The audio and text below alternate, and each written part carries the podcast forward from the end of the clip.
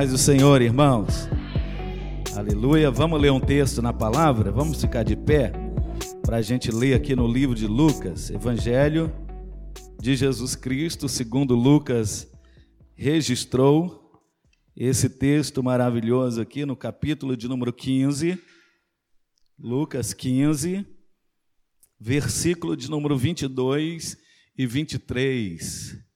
Amém. Lucas 20, Lucas 15, 22 e 23. Amém. Glória a Deus. Diz assim a palavra do nosso Deus. Mas o pai disse aos seus servos: Trazei depressa a melhor roupa e vestilho, e ponde-lhe um anel na mão e sandália nos pés, e trazei o bezerro cevado, e matai-o, e comamos e alegramo-nos. Amém? Pode sentar, irmãos. Senhor, a minha oração é um pedido que o Senhor me use como instrumento nas tuas mãos.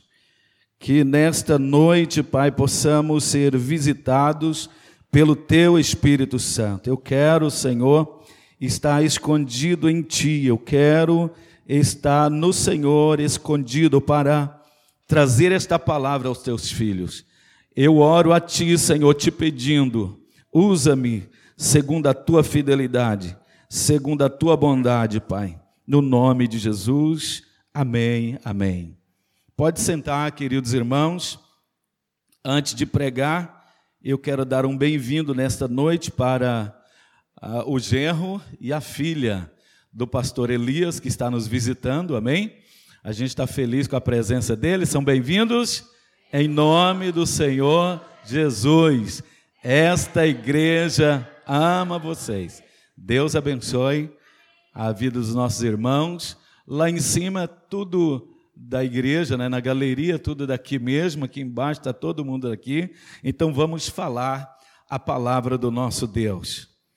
O livro que lemos, Lucas, capítulo de número 15, aqui os irmãos já, já conhecem muito bem a história desse moço, desse menino, que chega no seu pai e pede ao seu pai os seus a sua herança, os seus direitos, para que ele pudesse agora viver a vida dele. Esse menino, ele está inserido em uma família, aqui não fala o nome da mãe, só faz referência ao pai, mas eu acredito que ele tinha uma mãe. E aquele menino, ele é aqui o principal dessa história, onde Jesus retrata que ele chega até o seu pai e diz: Pai, dá-me a parte dos bens que me possuem, porque já chega. Chega de família. Chega de viver nesse ambiente aqui, trancado, cercado. Eu quero viver a minha vida. Deus, irmãos, me deu essa mensagem nesta noite, nesta tarde e eu tematizei esta mensagem: sete passos para vencer a ansiedade. Sete passos para vencermos a ansiedade. Esse menino aqui, eu não tenho dúvida que ele foi pego por um surto de ansiedade. Ele começou a ficar meio sem lugar naquele ambiente. Eu preguei há poucos dias nesse texto falando que aquele menino, ele ficou na ponta dos dedos, dos pés, olhando para fora. A causa da saída dele aqui não é relatado, mas o que parece é que ele não queria mais viver ali. Então esse menino ele foi pego por uma ansiedade é, terrível, porque nós vamos olhar aqui nessa, nessa ministração nesta noite que a aflição dele parece que não tinha muita origem, parece que não tinha muito onde ele buscar isso, mas ele acabou achando. Deixa eu dizer uma coisa para você: a ansiedade é algo terrível e que se você não tiver cuidado com ela, você não precisa procurar ela, não, ela vem e te acha, ela vem e te pega. A pastora ministrou um louvor aqui falando acerca disso. A Poliana ministrou um louvor falando acerca disso. Esse último louvor falou acerca disto. Então, a ansiedade é isso, ela ela chega e ela pega a pessoa, daqui a pouco essa pessoa está sem controle, fica sem rumo, fica sem sono, fica sem fome, e daqui a pouco ele enlouquece. A ansiedade é isto. Então esse menino aqui, ele fica ansioso, chega no pai e fala: "Pai, eu quero", e o pai sem discutir pega os bens que era dele, entrega para ele, ele como diz os jovens, vaza, vai embora. Não fica ali um segundo mais. E o resto da história conhecemos que aquele menino gasta tudo em deleites, com prostitutas, com amizades que pareciam ser verdadeiras, mas eram falsas. Amizades, irmão, que chega em tempo de ansiedade, é amizade falsa, a maioria delas. A maioria das pessoas que chegam quando estamos com problema são pessoas que chegam para acrescentar os problemas. Porque esse menino vai para um lugar distante, longínquo, e a Bíblia diz que ele é cercado de amigos e ele vai beber, ele vai gastar, ele vai viver a vida dele. E quando parece que ele começa a viver a sua vida, o seu dinheiro acaba. E o que, que a Bíblia diz? Os seus amigos vão embora. E quando seus amigos vão embora, ele vai em um dos homens daquela região e diz: Eu estou necessitado. Eu estou começando a padecer fome. Então, para mim não passar fome, deixa eu trabalhar para você, porque eu já procurei emprego em todos os lugares, não acho. E aquele moço pega ele, leva lá para sua fazenda e diz então: você não tem outro serviço? Não tem, então vai cuidar dos meus porcos. Aquele serviço ali, irmão, para um judeu, era pior demérito que tinha, era, era a pior área que um judeu poderia escolher para trabalhar. O judeu não trabalharia numa região dessa, para cuidar de porcos, animais imundos, de maneira nenhuma, mas a necessidade nos faz fazer coisas que a gente nunca fez. A nossa necessidade. Então,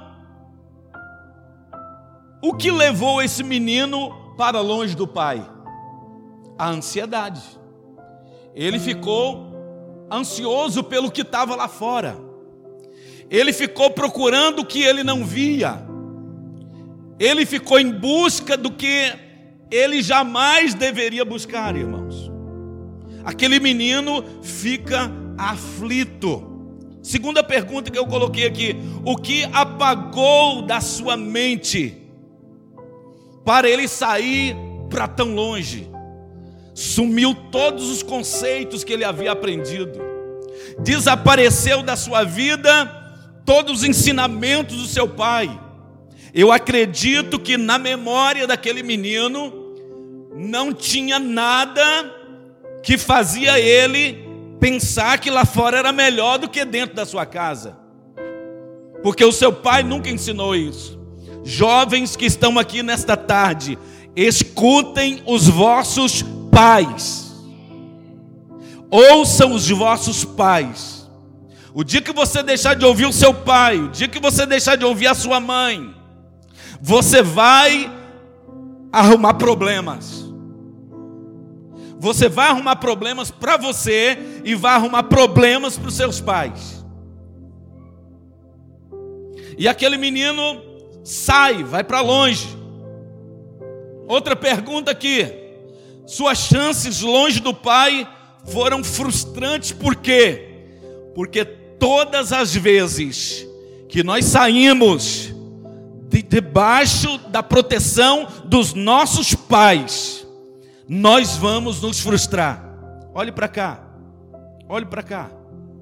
Todas as vezes que você sair da orientação, da direção dos seus pais, você vai perecer.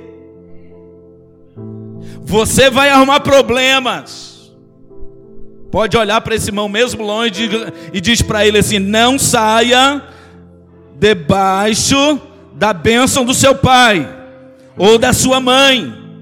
Nunca, nunca. Escuta isso aqui: aquele menino saiu e os problemas vieram, a ponto dele trabalhar agora, a ponto dele começar agora um serviço que não era para ele, não era para a categoria dele, e aquele menino agora começa a sofrer os problemas da sua ansiedade. Ansiedade é um perigo, irmãos. Ansiedade é um problema. Ele estava ansioso pelo amanhã. Cuidado, você que está aqui hoje, pelo que você está esperando amanhã. Cuidado, você não pode perder o seu hoje por causa do seu amanhã. É lógico que você precisa ter projetos. É lógico que você tem que se preparar para o que vai vir amanhã, mas você não pode entrar em desespero por causa disto. O amanhã pertence a Deus. Só Deus sabe o que o amanhã nos espera, ou quem sabe, só Deus sabe se vamos chegar amanhã ou não.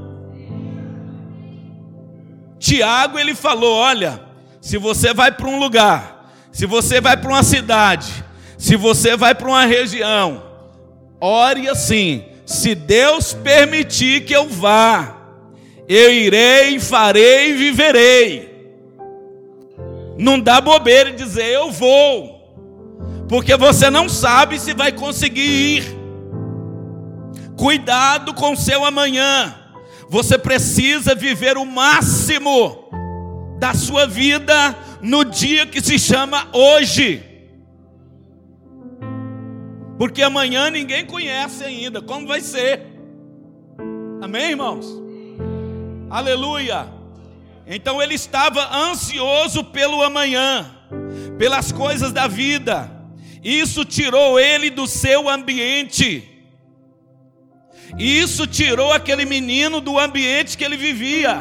Ele vivia com seu pai, ele vivia protegido pelo seu pai, ele comia daquilo que o pai dele dava para ele, e agora ele sai e diz: Eu vou cuidar de mim mesmo, não preciso mais dos cuidados do meu pai.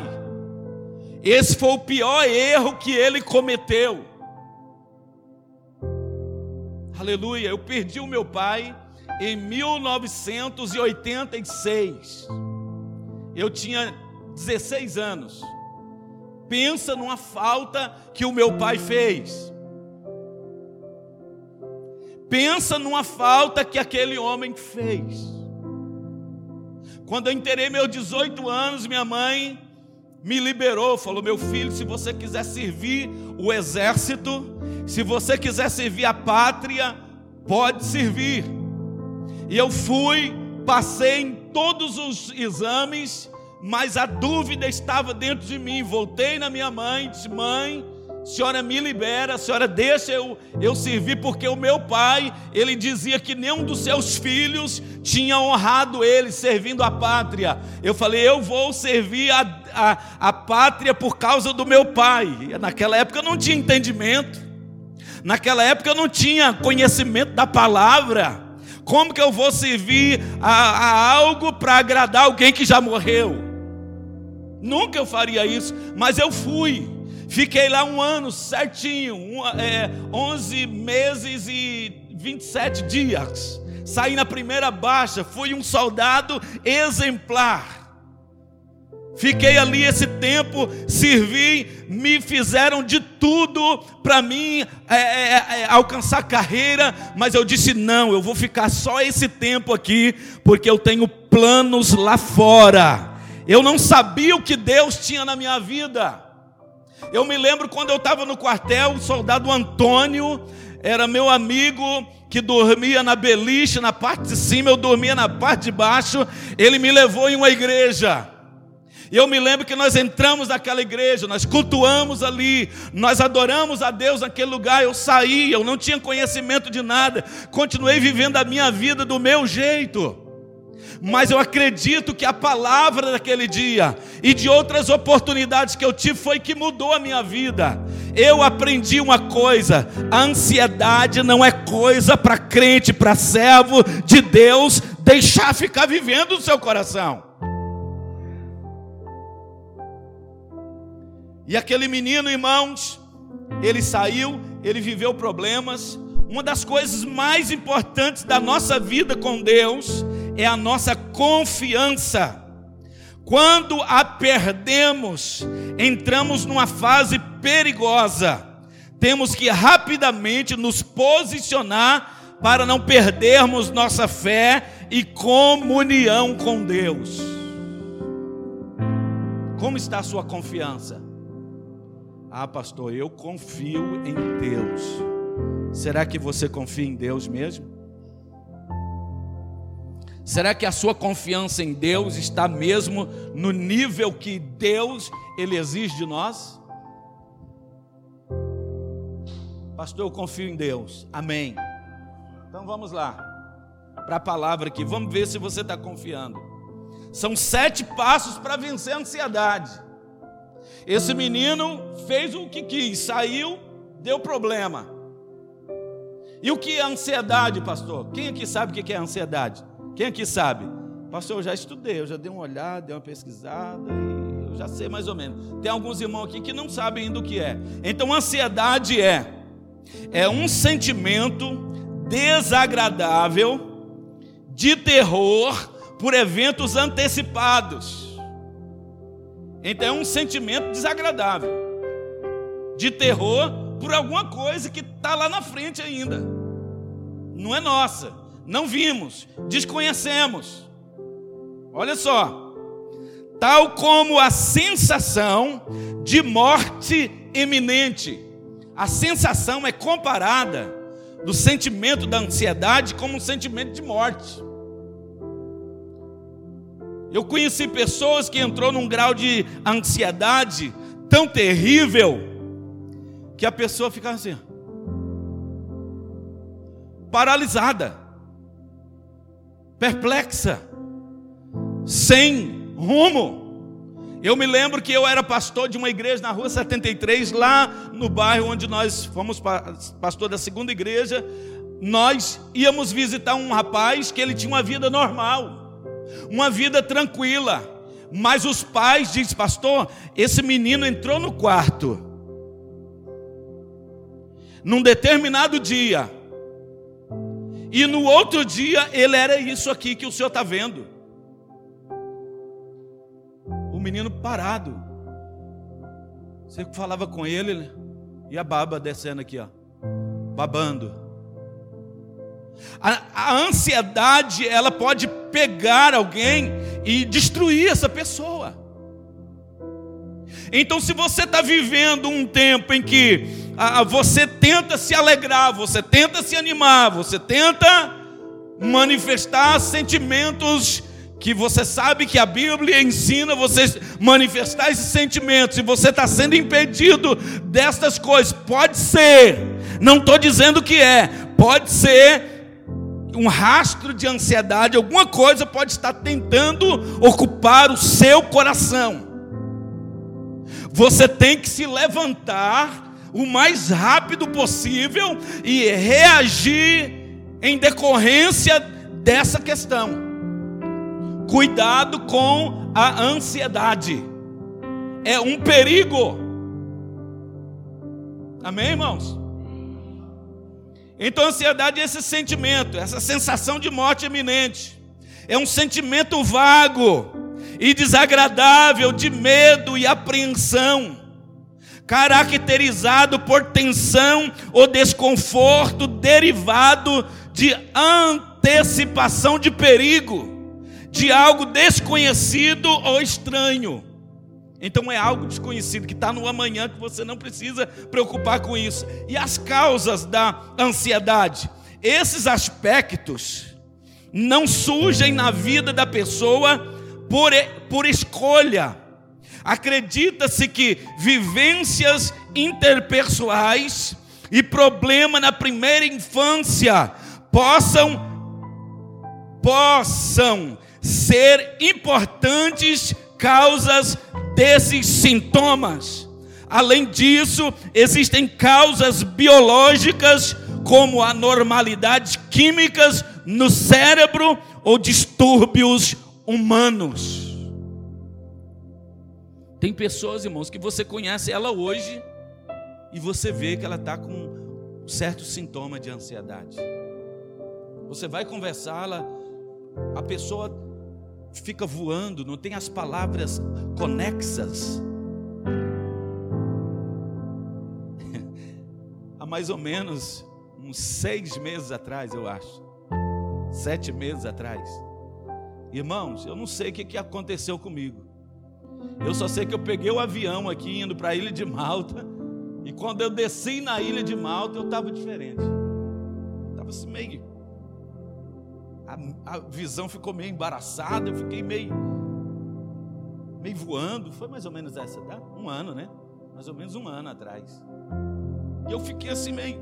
Eu fui, cheguei lá, os irmãos me receberam, eu, tá, eu tentei ser o pastor João Bosco, que eu sou. Tentei dar aquela disfarçada, mas o negócio estava sério. E eu não sabia o que era. Aconteceu dentro do avião, aconteceu na minha ida para lá. E na hora da pregação, todo mundo sentado, todo mundo reunido ali, abri a Bíblia. Quando eu olhei para a Bíblia, não entendi nada. Estava tudo preparado, meus sermões, o que eu ia pregar, mas quando eu fui pregar, minha voz embaralhou. Eu não entendi, não sabia o que estava acontecendo. Eu falei, mas o que, que é isso? Aí falei para o irmão, irmão, prega aqui, porque eu não estou. Comecei a chorar. Senhor, o que, que é isso? O que está acontecendo? No outro dia, culto de novo, preparamos tudo. E o irmão, tá tudo bem, pastor? Eu falei, tudo bem, graças a Deus. Mas tinha alguma coisa, eu não sabia o que era. Não consegui pregar. Terceiro dia, falei, não vou tentar. Prega aí que eu vou ficar só ouvindo. Vim embora. Cheguei aqui, minha esposa viu, fiquei meu, a minha questão não era ansiedade, mas tinha uma, uma aparência disto. Depois eu fui orar a Deus e, e os irmãos oraram por mim e eu percebi que eu estava cansado. Tinha 16 anos que a gente não tirava férias, que não tirava um dia para descansar, que a gente não tirava um dia para ficar só a gente, eu não tirava um dia sem, sem o telefone estar tá ligado para me atender os irmãos. Então eu precisei de descanso, precisei cuidar de mim, precisei olhar para mim, para mim não entrar nesse processo. Eu fiquei uns três meses assim, irmãos. Não me envergonhe de dizer, porque foi um negócio difícil. Os irmãos aqui na igreja, todo mundo ficou me achando estranho. Eu vinha para cá para pregar e as mensagens não saíam como eram. Então nós precisamos ter esse cuidado, porque são coisas que pode ser um problema lá na infância que aconteceu com você, e você vem arrastando isso para cá, e você vive com isso até hoje, e isso pode estar tá te causando um problema, ou pode ser uma questão cerebral, química. Por causa da, das coisas, dos, dos fatores, das coisas que estão acontecendo, você permitiu que a sua mente ficasse com esse problema. Vamos entrar na mensagem. A primeira das sete, dos sete passos para vencer a ansiedade. Primeiro, descanse na certeza de que Deus é Pai e te ama. Como, pastor, me livrar da ansiedade? Descanse na certeza de que Deus é Pai e te ama. Você é filho de Deus. Deus é o seu Pai. Aleluia.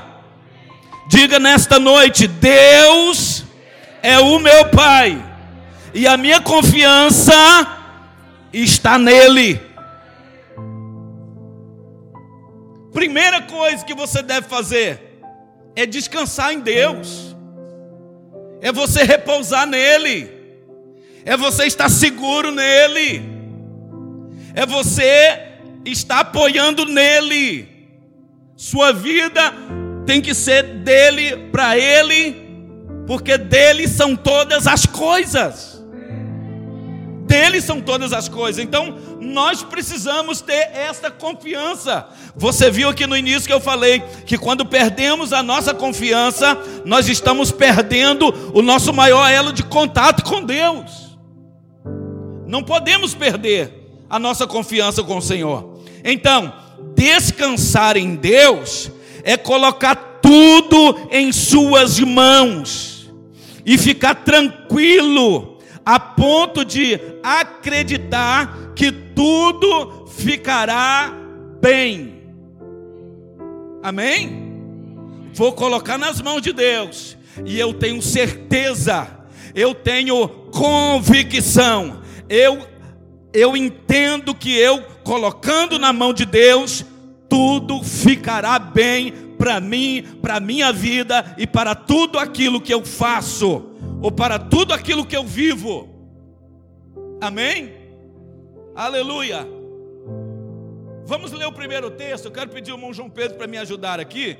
Êxodo 33, 14. Deus disse assim para Moisés: Moisés, olha, fica tranquilo, a minha presença será contigo. Aleluia. Precisa, irmão, de algo melhor maior do que a presença de Deus? Não precisa. Ele falou: descansa, fica tranquilo. Olha só. E disse, pois, irá a minha presença contigo para te fazer descansar. Moisés, a minha presença vai à frente de vocês e tudo que vocês forem olhando para frente e vendo, eu já passei por lá. Então a minha presença vai dar descanso para vocês. Aleluia! Descansa em Deus, amado irmão. Descanse no Senhor. O Senhor é a sua suficiência. Se você tem Deus na sua vida, se Deus governa a sua vida, descansa nele, porque ele tem cuidado de nós. Aleluia. 1 Pedro, capítulo 5, versículo 7. Olha o que diz esse texto, 1 Pedro, capítulo 5, versículo de número 7. A Bíblia é bem clara acerca do cuidado de Deus acerca da proteção de Deus, acerca de como Ele olha para nós e Ele pede de nós aquilo que nós estamos achando pesado, estamos achando difícil. Ele diz: lançando sobre Ele toda a vossa ansiedade, porque Ele tem cuidado de vós. Aleluia! Ele tem cuidado de você. Lance nos pés do Senhor. Confie em Deus como você deve confiar. Segunda coisa, há repouso em Deus. Nós precisamos, irmãos, nos repousar em Deus. Eu acho que capítulo, é, Salmo de número 8. Veja para mim aí se é, irmão João Pedro. 8, versículo 4. É um texto que veio agora no meu coração. Deixa eu ver se é isso mesmo. Que é o homem mortal para que dele, para que te lembres dele. E o filho do homem para que o visite. Não é esse texto. Eu não sei se é 48 ou 84, uma coisa assim. O texto diz que você deve o quê? Deitar, dormir e no outro dia levantar seguro. É o 4? É o 4 ou 8, né? Olha aí. Em paz me deitarei e dormirei. Aleluia.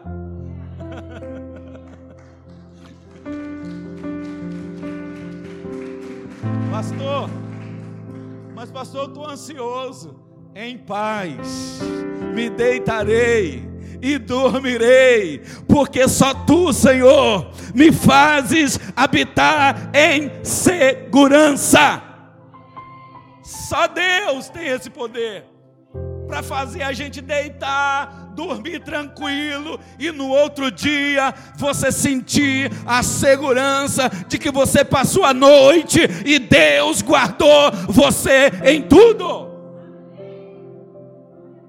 Aleluia. Vamos ver Isaías 57, 2. Isaías 57, versículo de número 2. Olha o que diz a palavra do Senhor. Olha o que diz a Bíblia. Ele entrará em paz, descansarão nas suas camas os que houverem andado na sua retidão. Ande em retidão com o Senhor ande em sensibilidade, de, de intimidade com Deus. Vai haver cama, vai haver descanso, vai haver sono para você. Você vai dormir bem, você vai dormir tranquilamente. No outro dia, você estará seguro, porque Deus te guardará e te sustentará. Bendito seja o nome do Senhor. Aleluia. Segunda coisa. Segunda coisa. Tá?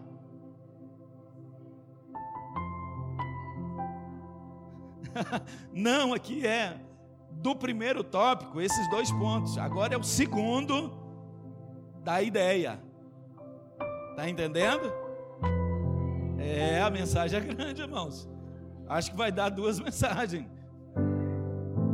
Esse aqui é dois pontos do que eu da primeira coisa, descansar na certeza de que Deus é Pai. Segunda coisa aqui, viva como filho de Deus. Está vivendo como filho de Deus? Você está vivendo como filho de Deus? Então não tem ansiedade para você. Não existe ansiedade que vai chegar e vai dominar seu coração. Aleluia. Nada melhor, irmãos, do que viver como filhos. A nossa vida precisa de confiança nele. Então desligue os seus pensamentos da terra, ligue-se em Deus. Fica ligado em Deus. Ele é seu pai? Então liga-se nele. Conecte-se com ele. Irmãos, o mundo hoje é um mundo de conexões. É ou não é? Você pega o telefone, abre, aí tem o WhatsApp. Você tem uma escala de, de nome de pessoas. Você vai no seu Messenger, tem uma outra turba de gente. Você vai no seu Instagram, outra turba de gente. Você abre site, você abre tanta coisa que você abre e tudo você tem uma gama de pessoas que estão ali conectadas com você. Então, nós estamos ligados em várias pessoas. Só que, deixa eu dizer uma coisa para você: existem muitas pessoas que você fala com ela lá do outro lado, mas você não sabe se ela é aquilo que está falando com você. É ou não é? Se você convive com pessoas perto de você, você não conhece elas, imagine alguém que está lá do outro lado do telefone. Aqui você abre o seu telemóvel. Oh, como é que você está? Tudo bem? Oi, você está bonita hoje. Como é? Né? A pessoa está lá nos Estados Unidos, você está aqui toda conversando com ele. Aquela pessoa desliga ali, irmão. Aí amanhã a, a, a sua imagem não é aquela imagem é uma outra pessoa.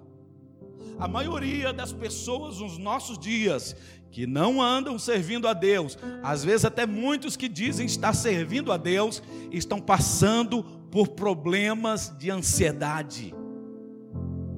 Ansiedade no seu nível alto.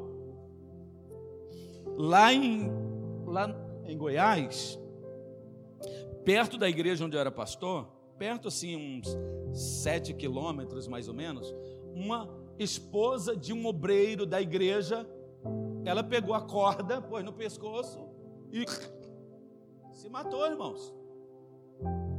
Estava na igreja cantando, estava na igreja servindo a Deus, estava na igreja adorando, estava na igreja, mas ninguém conhecia o coração dela. Ninguém conhecia o que se passava aqui na mente dela. Aí ela estava grávida, foi no hospital, ganhou o neném. Houve uma complicação porque os médicos que operaram ela parece que esqueceram as espumas dentro dela. Olha que coisa terrível. Gases, né? Aí levaram ela, ela sentindo fortes dores, levaram ela para o hospital, ela, abriram ela de novo, estava tudo infeccionado por dentro. Então, quer dizer, ela ficou desfigurada, o seu corpo ficou todo desfigurado, ela ficou inchada, ela ficou feia. Mas deixa eu dizer uma coisa para você, irmãos: quando você está na presença de Deus, o feio fica bonito. É? Você já viu uns, umas pessoas feias? Chega aqui na igreja, irmãos, aceita Jesus, aí depois fica uma pessoa elegante. Olha lá o demais lá. Aquele menino, quando entrou aqui a primeira vez, irmão, pensa num menino feio. Não era, Laudemar? Tira, tira a máscara. Tira a máscara. Ah, o menino tá bonito aí, ó. Tá bonito. Veste bem, tá todo bonitão, trabalhando, tá aí e é só vitória. E ela ficou feia. Então, ela entrou no processo de depressão, com ansiedade, com problemas psicológicos e ela se matou. Então eu quero dizer uma coisa para você nesta noite. Fique guardado em Deus. Você é filho de Deus, então Deus, ele se encarrega de guardar você. Vamos ver aqui a, o primeiro ponto aqui desse segundo tópico que eu coloquei aqui. Nossas decisões podem decidir o nosso destino nossas decisões, o que eu decido hoje, o que você decide hoje, pode decidir o seu destino. Sua vida pode, a partir de hoje, sair daqui dessa porta para fora e você ser o homem, a mulher mais vitoriosa deste mundo. Se você tomar uma decisão certa aqui nesta noite, Vamos ver 2 Reis 15, 9. Esse menino aqui, de 2 Reis 15, 9, ele tomou as piores decisões da vida dele. E a Bíblia diz que ele se tornou um rei mau, um rei péssimo, um rei ruim, que ninguém quis fazer memória dele e fez o que era mal aos olhos do Senhor, como tinha feito seus pais, nunca se apartou dos pecados de Jeroboão, filho de Nebate, que fez pecar a Israel. Esse moço tomou uma decisão que desfigurou o seu futuro, estragou o seu futuro. Viver como filhos é a nossa maior decisão, irmãos e a nossa melhor decisão. Vamos ver Salmo 116, versículo 16 e o versículo 17.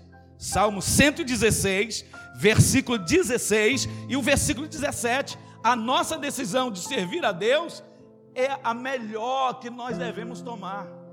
Olha só, ó Senhor, deveras sou teu servo, era servo de Deus, sou teu servo, filho da tua serva, soltartes as minhas ataduras, eu estava preso, o Senhor me soltou. Agora, o que, que eu vou fazer para o Senhor? Oferecer-te-ei sacrifício de louvor e invocarei o nome do Senhor. Aleluia!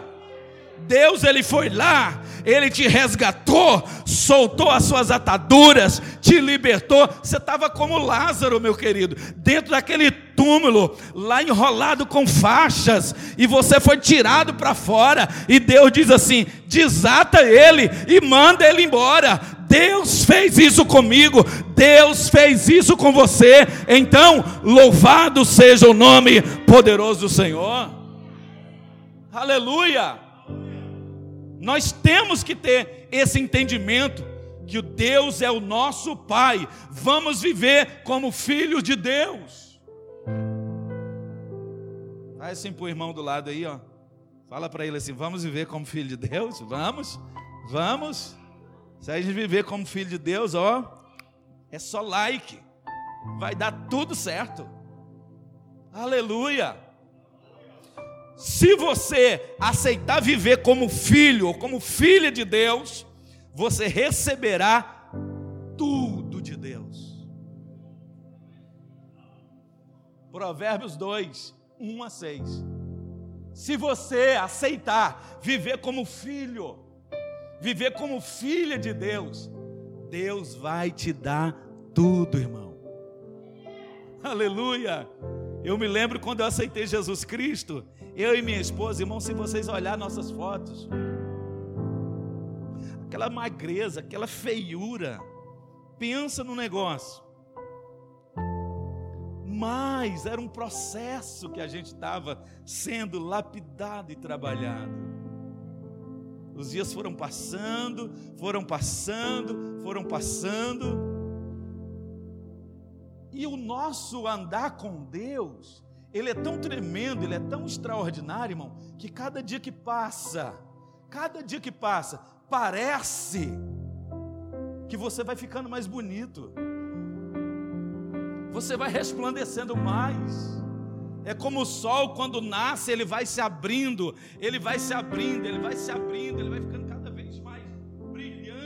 A nossa vida na presença de Deus é como o sol que nasce e ele vai nos dando força a cada dia para a gente resplandecer e transmitir a glória dele, para a glória dele, para o louvor dele.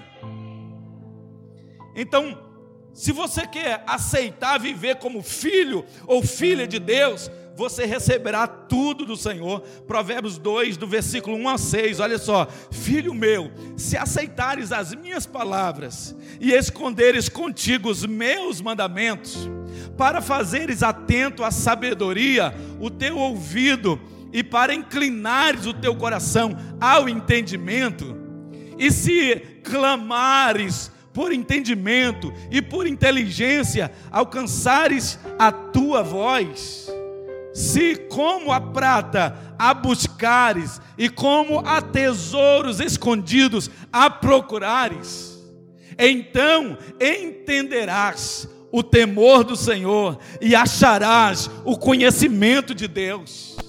Porque o Senhor dá a sabedoria, o Senhor dá a sua boca, vem o conhecimento e o entendimento. De Deus vem tudo, se nós queremos viver, aleluia, para Deus, como filhos de Deus, aleluia, nós vamos ter tudo de Deus na nossa vida, aleluia.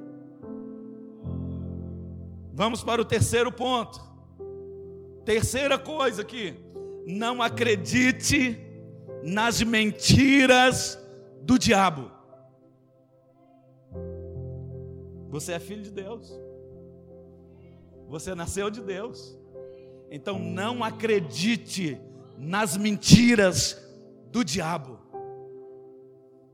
Ele vai mentir muito para nós, irmãos. Ele é o pai da mentira. Ele vai mentir muito, ele vai querer. Ele vai querer nos nos tirar do rumo, ele vai querer nos tirar do propósito. Essa é a última que eu vou falar e eu vou terminar essa mensagem na, no outro culto. Vai ficar ainda quatro pontos aqui para a gente falar. Então, não acredite nas mentiras dele. Não acredite em outra palavra a não ser na palavra de Deus. Só na palavra de Deus, acredite nela. A palavra de Deus falou com você, eu creio. A palavra de Deus falou com você, eu tomo posse. A palavra de Deus falou com você, eu recebo. Acredite na palavra. Satanás aproveita para atacar as mentes das pessoas que estão ansiosas ou dependentes de coisas. Não fique dependendo de coisas, ou de dias, ou de meses, pois você será consumido por isso. Há uma frase lá no mundo, lá fora, que a gente tem que amar as pessoas e usar as coisas. Tem muita gente que troca, usa as pessoas, né? E ama as coisas.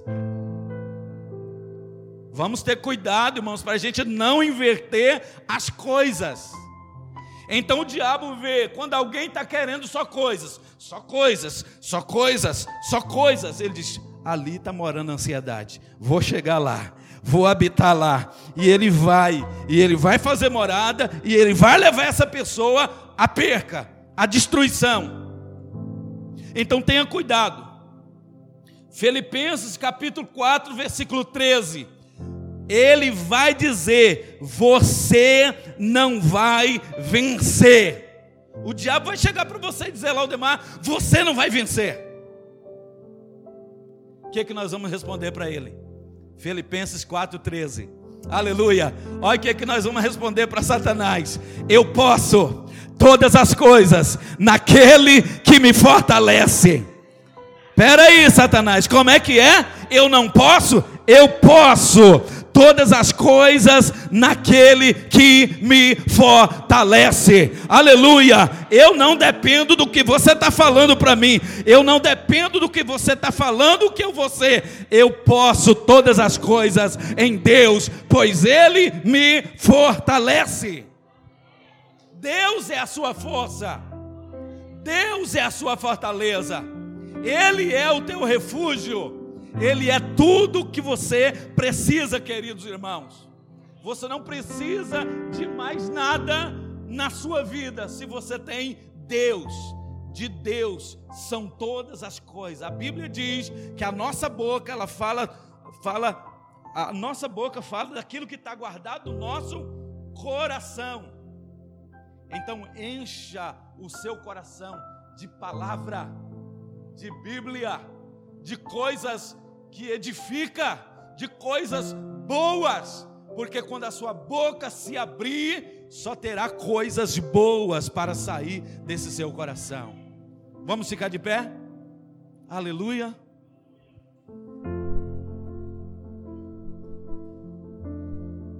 Então Satanás vai chegar e vai dizer para você: você não vai vencer. Ele está enganadíssimo ele vai dizer para você: você é um derrotado. Satanás vai chegar e vai dizer para você isso. Você responda para ele, Romanos 8, 31. Romanos 8, 31, o último texto que eu vou ler aqui para a gente finalizar. Você diga para ele: Que diremos, pois, a estas coisas? Se Deus é por nós, quem será contra nós? Aleluia, você é derrotado. Que diremos, pois, a estas coisas? Se Deus é por nós, quem será contra nós? Nada, nada nos derrotará, queridos. A sua vida está guardada em Deus, a sua vida está nas mãos de Deus, sua confiança está completamente no Senhor, então nada vai te derrotar, nada vai te vencer. Amém? Nós vamos falar aqui as outras quatro no outro culto. Não vai dar. Eu quero orar agora com você. Aleluia. Eu quero orar com a sua vida. Eu quero orar para que Deus continue abençoando a sua casa, abençoando a sua família, abençoando com toda sorte de bênçãos.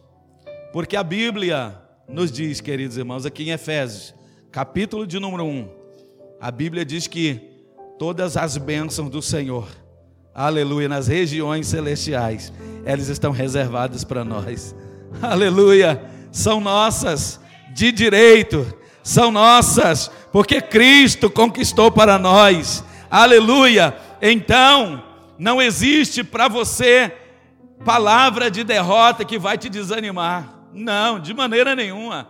Responda na íntegra para Satanás. A Bíblia diz para nós sujeitarmos-nos a Deus e resistir o diabo, e ele fugirá de vós. Sujeita-te a Deus, que é o seu Pai.